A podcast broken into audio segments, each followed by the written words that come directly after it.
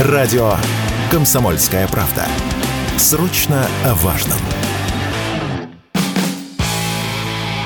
Автоньюз. Совместный проект радио КП. Издательского дома «За рулем». На заседании Президиума Госсовета президент страны заявил, что обновление парка общественного транспорта – одна из важнейших задач, которые стоят перед страной вообще и перед регионами в частности. А еще президент убежден, что при обновлении парка автобусов, трамваев и троллейбусов, а также электричек, нужно опираться на собственную промышленность. С вами Максим Кадаков, главный редактор журнала «За рулем». Говоря про необходимость обновления парка общественного транспорта, Владимир Путин даже назвал конкретные объемы необходимых закупок. Цитата. «Сегодня регионы заявляют о потребности до 2030 года обновить более 57 тысяч автобусов, 5 тысяч троллейбусов и 4 тысяч трамваев.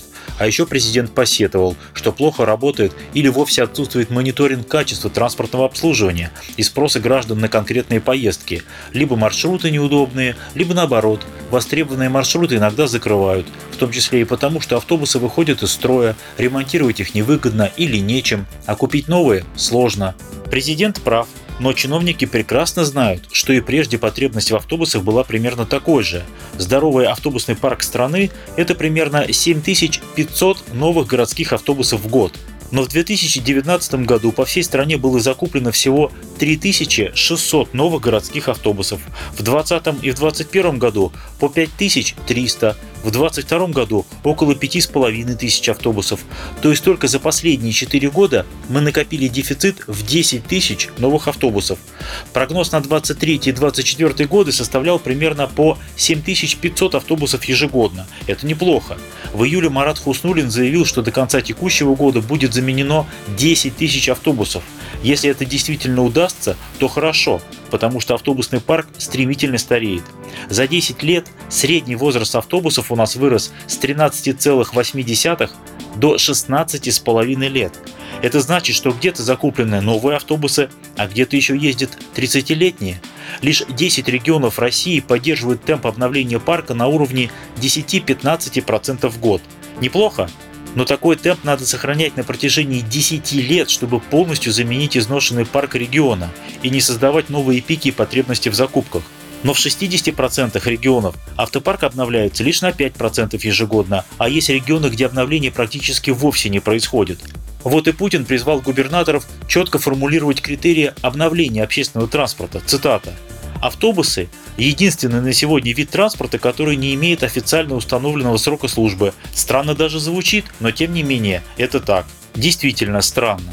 Закупка городских и пригородных автобусов сложно назвать рыночным механизмом. Фактически все это так или иначе госзакупки. Именно поэтому там нет конкуренции как таковой. Нет, например, китайских машин.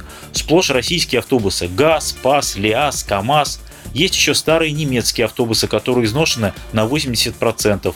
Есть корейские машины, примерно с тем же износом. Самые молодые из нероссийских автобусов – это автобусы МАЗ из Белоруссии. Серьезно обновлять парк без федеральной помощи могут лишь Москва и с некоторой натяжкой Петербург.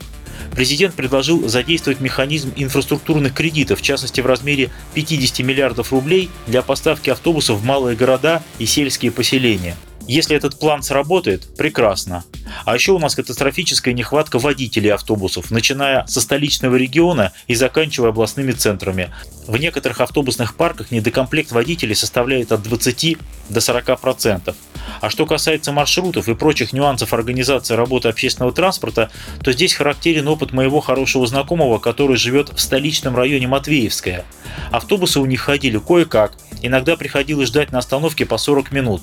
Он написал 22 письма обращения во все возможные инстанции. Безрезультатно. И тогда он написал письмо президенту с жалобой о том, что в 10 километрах от Кремля автобусы ходят как попало, а люди опаздывают на работу. Не знаю, кому и какие команды были спущены из аппарата президента, но с того момента по автобусам в Матвеевском можно было часы сверять. Значит, могут сделать лучше? Могут. Общественный транспорт нужно развивать. Это вроде бы всем понятно. Но главное, не в ущерб транспорту личному. Развивать нужно и то, и другое. А уж люди сами выберут, что им удобнее и выгоднее. С вами был Максим Кадаков, главный редактор журнала «За рулем». Не унывайте, еще поездим, в том числе и на новых автобусах. Автоньюз. Совместный проект радио КП.